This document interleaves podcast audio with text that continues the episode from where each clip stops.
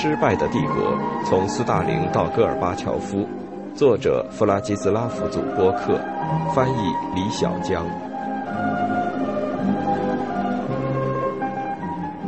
赫鲁晓夫的新面貌。一九五六年二月，赫鲁晓夫及其领导集体中的同事，准备让他们的意识形态教条跟上核武时代的形势。在苏共二十大上。赫鲁晓夫宣布放弃斯大林关于世界大战不可避免的观点，并制定了在资本主义与社会主义之间实行和平共处的原则。但是，对斯大林有关马列主义的解释，赫鲁晓夫的修正工作只做了一半。一方面，他说帝国主义的确是战争的温床，而且还重谈只要资本主义再次发动世界大战，它就会被埋葬的老调。另一方面，他又说，形势已经完全不同了，因为现在存在强大的社会政治力量，他们拥有令人生畏的手段，可以防止帝国主义分子发动战争。赫鲁晓夫最后还说，西方一些有影响的人们已经开始意识到，原子战争没有赢家。赫鲁晓夫表示，苏联对西方帝国主义的看法没有变化，但苏联的热核力量。可以让帝国主义分子的头脑不得不冷静下来。在一九五五年十一月超级炸弹的试验之后，新展示出来的力量让这位苏联领导人有了指靠。一九五六年二月二十日，第一颗携带核弹头的中程弹道导弹发射成功。赫鲁晓夫对核导弹巨大的破坏力充满敬畏，但他就像一九五三年一样，又一次控制住了自己的情绪。开始寻找利用这种新获得的力量的方式。他给公众的说法是：让那些想发动战争的人为这些炸弹提心吊胆去吧。赫鲁晓夫的当务之急是造成一种核僵局，以削弱北约和由艾森豪威尔及约翰·福斯特·杜勒斯在一九五四年和一九五五年策划或赞助的其他反共同盟，尤其是中央条约组织。中东条约组织或巴格达条约组织。美国在中东条约组织成员国之一的土耳其境内部署了导弹。赫鲁晓夫想要除去这个心头大患，他还想要美国把苏联作为一个平等的大国而予以认可。在赫鲁晓夫看来，美国人只有在战争与和平的严峻选择面前才会那样做。第一书记在苏共二十大上说。只有两条路，要么是和平共处，要么是历史上最具毁灭性的战争，没有第三条道路。要让美国人接受这一点，赫鲁晓夫就要让他们相信他准备使用那些可怕的新武器。因此，要把他的新想法付诸实施，结果必然不会是一种温和的核威慑，而是核边缘政策和威胁的虚张声势。从某种意义上说。赫鲁晓夫的政策和说辞其实是在效仿艾森豪威尔总统和杜勒斯国务卿，他们私底下对核大战的可能性极为憎恶，但为了实现某些特定的对外政策目标，又竭力维护美国的核优势。最近的研究认为，杜勒斯是想利用核武器，而不是要使之成为悬在整个世界头顶上的达摩克里斯之剑。在一九五五年的日内瓦峰会上。赫鲁晓夫意识到，艾森豪威尔和杜勒斯两人对核武器都极为恐惧。他看得出，他们是想吓唬苏联，但又不想显得过于具有挑衅性。他误以为首席战略家是杜勒斯，而不是艾森豪威尔。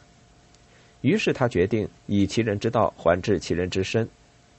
他觉得，作为一个战争老兵，艾森豪威尔是不会允许苏美之间的对抗失控的。既然面对的是这样的对手，赫鲁晓夫相信，核边缘政策的安全性是有保障的。由于苏联当时还没有洲际弹道导弹和可靠的战略轰炸机对美国发动打击，所以苏联核威胁的最初目标是北约的西欧成员国。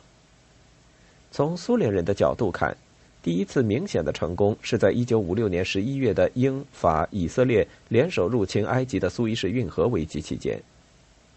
按照赫鲁晓夫的建议，克里姆林宫为了使美国保持中立，便向美国主动提出派遣苏美联合代表团到中东维和。同时又威胁要对入侵者实施核打击。实际上，正是美国对伦敦和巴黎的施压，才结束了那次战争。但赫鲁晓夫却断定，这是苏联的威胁产生了效果，杜勒斯成了那个挺不住的人。一九五七年六月，米高扬告诉参加苏共全会的代表说：“大家都承认，我们是用了这个办法才决定了埃及的命运。”埃及事件的结局让赫鲁晓夫的胆子更大。他相信，与核力量相比，国际关系中的其他所有因素都无足轻重。在那之后，他便开始把发展核力量不仅仅视为一种威慑手段，而是像19世纪的普鲁士军事理论家卡尔·冯·克劳塞维茨说的，看作通过其他手段对国家政策的延续。1957年5月，赫鲁晓夫在一次采访中说。归根结底，冷战的对抗显然就是两个国家之间的关系：苏联与美国。一九五七年八月，苏联在导弹技术上终于取得了期待已久的突破。谢尔盖·科罗廖夫领导的苏联航天航空研究团队成功试射了世界上第一颗洲际弹道导弹——阿七导弹。九月七日，赫鲁晓夫视察导弹试射。他让科罗廖夫继续开展其开创性的空间探索计划。十月四日，斯普特尼克号让美国人和世界上其他国家的人大吃一惊。从长期来看，在斯普特尼克号的影响的刺激下，美国为了恢复公众对其优越性的自信，启动了耗资巨大的新一轮的军备竞赛。不过，赫鲁晓夫达到了他想要达到的目的，即美国人现在对核战争。甚至比苏联人还要害怕。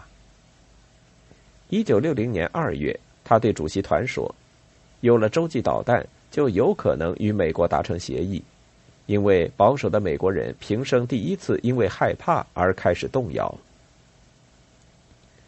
在接下来的几年当中，苏联的军工综合体集中了可以说更多的力量，生产更大、更多的核武器和导弹。即便如此。多年来，苏联对美国也只是拥有假想的战略打击力量。阿七导弹低效却极为昂贵，作为一个靠液氧燃料推动的三百吨重的庞然大物，它的每次发射都如同梦魇一般。每座发射场要耗资五亿卢布。一九五九年，苏联导弹设计人员开始研发另外两种导弹，阿九和阿十六，但这两个哪个都不太好。不能用来批量部署，因为它们都是靠液态燃料推动的，极易受到空袭。第一代可靠的洲际导弹只是在一九六二年四月才开始部署，在此期间，科罗廖夫的庞然大物必须通过铁路运送到俄罗斯北部的普列谢茨克发射场。到一九五九年底，只有四个这样的庞然大物和两个发射场可以投入使用。万一美国率先发动打击，苏联人只有一次发射机会。而根据谢尔盖·赫鲁晓夫说，他们瞄准了美国的四座准备报复的人质城市：纽约、华盛顿、芝加哥和洛杉矶。在这样的情况下，如果是较为慎重的领导，就会等几年再去夸耀新的战略力量。但赫鲁晓夫不会这样。一九五九年十二月十五日。克里姆林宫宣布建立苏联武装力量的一个新兵种——战略火箭部队。赫鲁晓夫之所以如此迫不及待，其中有经济方面的原因，因为他多次承诺要赢得与美国的经济竞赛，并使得苏联人民的生活水平有大幅度的提高。苏联的计划经济当时在全球，尤其是在印度、印度尼西亚、埃及。以及处于去殖民化过程中的其他国家有着巨大的吸引力。然而，对计划经济的诺曼蒂克的幻想所收到的实际效果却越来越小。就在战略火箭部队成立的时候，苏联经济已经开始下滑。从1953年以来，生活水平快速提高的势头消失了。赫鲁晓夫曾经夸口苏联人的消费会超过美国人，但事实令他的大话不攻自破。在经济领域，非军工产业部门都不景气。农业的垦荒计划在最初的成功之后，结果也令人大失所望。赫鲁晓夫限制农民个人副业的那些草率的措施，造成了肉类、牛奶和黄油的短缺。对中国的大规模援助，对埃及的越来越慷慨，以及1956年之后迅速提高的对波兰和匈牙利的补贴，都给苏联的经济和预算带来了新的负担。为了纠正人民的经济生活中严重的比例失调，苏联政府不得不计划的后三年，并宣布了一个新的七年计划。事实证明，既要生产枪炮，又要生产黄油的承诺。要比赫鲁晓夫预想的还要困难。与此同时，对新式装备的需求以及各种研发计划都在激增，远远超过了所拨付的资源。一九五八至一九六一年，苏联的军工产量增长了一倍多，从占苏联国民收入的百分之二点九增到百分之五点六。事实证明，战略导弹要比赫鲁晓夫原先想的还要费钱。建造发射场和发射井，包括在哈萨克斯坦丘拉塔姆的新的巨型综合体，以及用于大批量生产战略武器的巨型工厂，都需要大量资金投入。核武器和导弹计划要求建造保密城市，要能够吸引最优秀的劳动力，并为他们维持高水准的生活。乌拉尔地区车里亚宾斯克附近的斯涅人斯克。作为苏联的第二个核试验室所在地，也是其中之一。到一九六零年时，其人口已经达到两万。西伯利亚的克拉斯诺亚尔斯克附近的另一座保密城市，在一九五八年开始生产武器级的布。反应堆和二十二个车间就位于地下两百至两百五十米深的巨大的人造洞穴。该综合体有自己的地铁系统和能够容纳数万名科学家、工程师和工人。以及为之提供服务的高质量的城市基础设施。鉴于承诺的与能够办到的差距越来越大，赫鲁晓夫迫不及待的想尝试一下他的新面貌。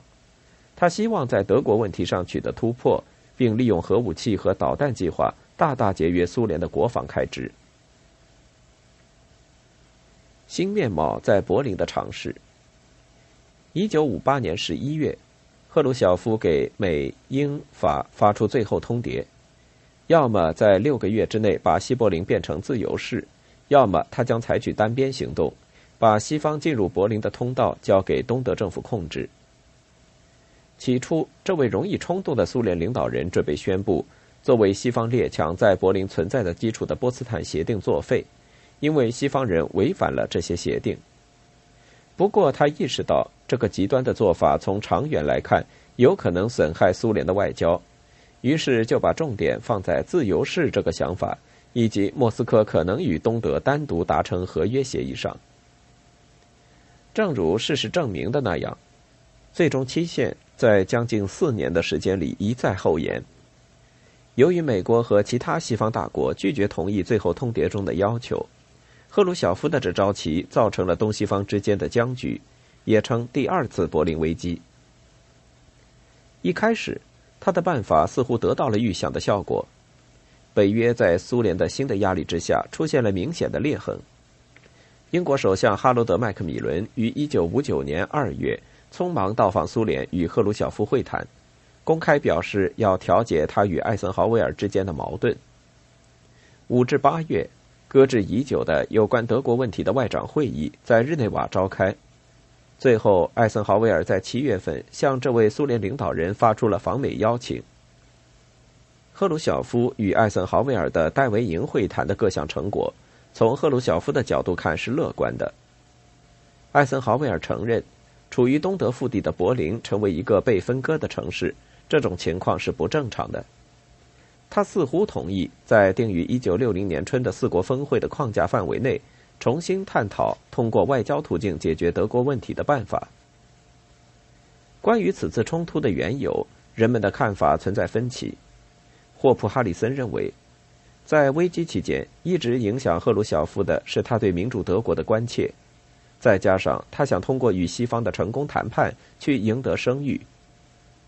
其他学者则认为。此次冲突乃是这位苏联领导人为了反击西德与北约的逐渐一体化，以及美国的核共享计划，是北约主张率先打击的核原则引发的，因为这些都威胁到了苏联的安全。有证据表明，克里姆林宫对西德有可能获得核武器非常担忧。关于柏林危机，赫鲁晓夫有着多重动机。首先，他要维护社会主义的民主德国的存在，这是他在批判贝利亚和马林科夫的时候一再公开声明的。其次，他决心证明他的新面貌能够使西方列强放弃遏制战略，并开始与苏联谈判。最后。正如其言论所暗示，他希望在柏林的胜利导致西方帝国主义在全球的瓦解，从而有助于推动亚非各国的革命进程。至于自己的儿子谢尔盖的担忧，赫鲁晓夫嘲笑说：“没人会为了柏林发动战争。再说，当时正是把战后现存的力量军事稳定下来的时候。”据他儿子说，赫鲁晓夫希望能够吓唬吓唬西方列强，让他们坐下来谈判。这位苏联领导人觉得，苏联的核力量是他有可能在斯大林十年前失败的地方取得成功，实现与美国关系的平等化。他想要恢复被广岛原子弹和美国的遏制战略所毁掉的大国外交的雅尔塔波茨坦格局。核导弹是这次冒险的核心。这位苏联领导人想把这样一种严峻的选择摆到西方各国的政府和公民面前。要么为热核战争的后果负责，要么拆除反苏堡垒。对于赫鲁晓夫在1958至1961年间采取的核边缘政策和制造危机的外交策略，人们有时候忽视了他还有另一面，那就是他的裁军运动。这位苏联领导人想要消除人们认为苏联人好斗的印象。1957年4月，赫鲁晓夫对主席团说。苏联要加紧开展禁止核武器的宣传运动，否则在西方，他说，我们就会失去广大群众的支持。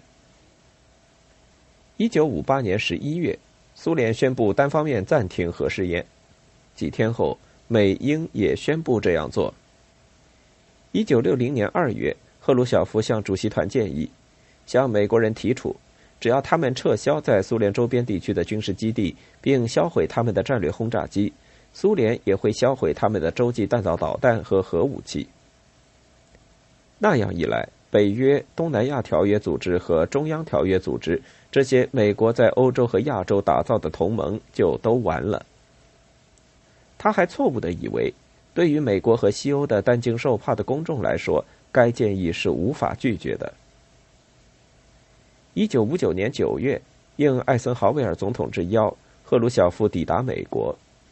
他在联合国大会上首次发表讲话时，出于宣传目的而披露了一个全面而彻底的裁军计划。一方面，赫鲁晓夫想必是感到他的赌博起了作用。他在美国到处观光，显然是很享受让最强大的资本主义国家不得不放下身段来接待头号共产分子。他的女婿阿里克谢·阿朱别伊和一帮苏联记者在苏联发起了对赫鲁晓夫的小型个人崇拜，把他说成是不屈不挠的和平斗士。这是新面貌的额外收获，但也许是赫鲁晓夫最渴望得到的东西。另一方面，与美国面对面的碰撞，暴露出赫鲁晓夫对外交游戏还缺乏准备。赫鲁晓夫对美国的强大和富裕既钦佩又沮丧，他的内心深处感到局促不安，并想找个借口拒绝总统的邀请。而且在西柏林问题上，他也不可能从艾森豪威尔那里得到任何具体的让步。赫鲁晓夫特别急于向他在国内的支持者证明，他的办法可以立刻带来经济上的好处。在其极受欢迎的美国之行之后。为了给1960年的巴黎再次举行的峰会做准备，届时他希望在德国问题上迫使西方让步。这位主席决定阐明自己的主张对于经济的影响。1959年12月，在给主席团成员的秘密备忘录中，赫鲁晓夫提出了一个极为彻底的裁军计划。他认为苏联不再需要庞大的陆军，核武器和导弹部队会对潜在的入侵者构成足够的威慑。这项改革在政治、道义和经济上对苏联大有好处。一九六零年一月十二日，赫鲁晓夫在对最高苏维埃讲话时宣布，三年内裁军一百二十万人，有二十五万军官不得不退伍，许多人都没有得到适当的物质补偿，在培训、养老金或是住房。在赫鲁晓夫看来，这次军队改革只不过是一个月前成立战略火箭部队的必然结果。没人敢批评赫鲁晓夫的这些草率举措，但在私下里，一些高级军官却极为担忧，缺乏实实在在的力量的支持，把重点放在核导弹和扩张计划上。这种做法在苏伊士运河危机之后不久便遭到怀疑。后来，赫鲁晓夫的批评者提出：“我们在大战后刚刚喘了口气，我国还没有从与希特勒的战争中恢复元气，人民不想要战争，不希望战争。”幸运的是，一切都还好，而赫鲁晓夫同志马上把这说成是他天才的产物。高级军官不可能公开反对赫鲁晓夫的军队改革，但他们抱怨尼基塔做的蠢事，并想方设法的抵制他。总参谋长瓦西里索克洛夫斯基元帅为了抗议赫鲁晓夫在一九六零年的裁军而辞去了职务。一些最有才智的将领则利用在保密杂志《军事思想》上进行理论讨论的机会，对赫鲁晓夫过于依赖核武器的做法提出了质疑。在一九六零年和一九六二年，彼得·库罗奇金大将、阿马扎斯普·巴巴贾尼扬上将及其他作者都赞同马克思·维尔泰勒在音调不定的号角中和亨利·基辛格在核武器与对外政策中所说的。把重点只是放在核报复上，那就在投降与自杀之间失去了选择的余地。赫鲁晓夫没能说服他的元帅和将军们，但他迫使他们接受了他的新面貌。国防部部长罗吉翁·马利诺夫斯基元帅在总参军事学院成立了一个特别工作小组，准备就核武器时代的军事战略问题写一本保密书籍。他命令由不太愿意的索克洛夫斯基元帅来完成这个项目。该书详细阐述了这样一个观点，即下次战争将会是核战争。该书还认为，战争的开局第一波打击具有巨大意义。他还表示，苏联拥有核武器的主要目的是为了吓阻美国，而不是为了发动核战争。核战争的破坏性太大，因而必须避免。这本书数易起稿。直到赫鲁晓夫最后满意了，才在一九六二年获得批准，以“军事战略”作为书名公开出版。在这位苏联领导人看来，这对美国人发热的头脑来说是一个冷静的提醒。出乎意料的是，赫鲁晓夫的做法遇到了另外一个批评者，那就是中国的领导层。一九五七年十一月，在世界共产党大会上，毛为苏联的新的核导弹的威力喝彩。认为这让共产主义力量有理由对西方帝国主义更加有所作为。同时，他还要赫鲁晓夫与中国分享核武器及导弹技术。一九五七至一九五九年，中国人得到了阿十二中程导弹和巡航导弹的技术，以及制造原子武器的整个技术资料。苏联人甚至保证向中国人提供原子弹的实物样品。然而，毛永远无法原谅赫鲁晓夫。因为他在没有与中国人协商的情况下，就发表了谴责斯大林的秘密报告。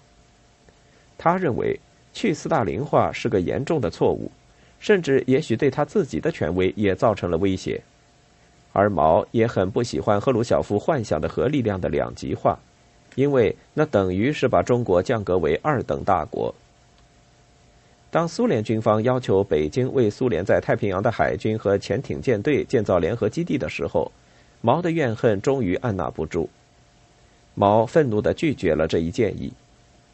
一九五八年七月三十一日，为了平息这位中国领导人的怒火，赫鲁晓夫在高度保密的情况下乘飞机来到北京，但他却受到东道主接二连三的羞辱和无理对待。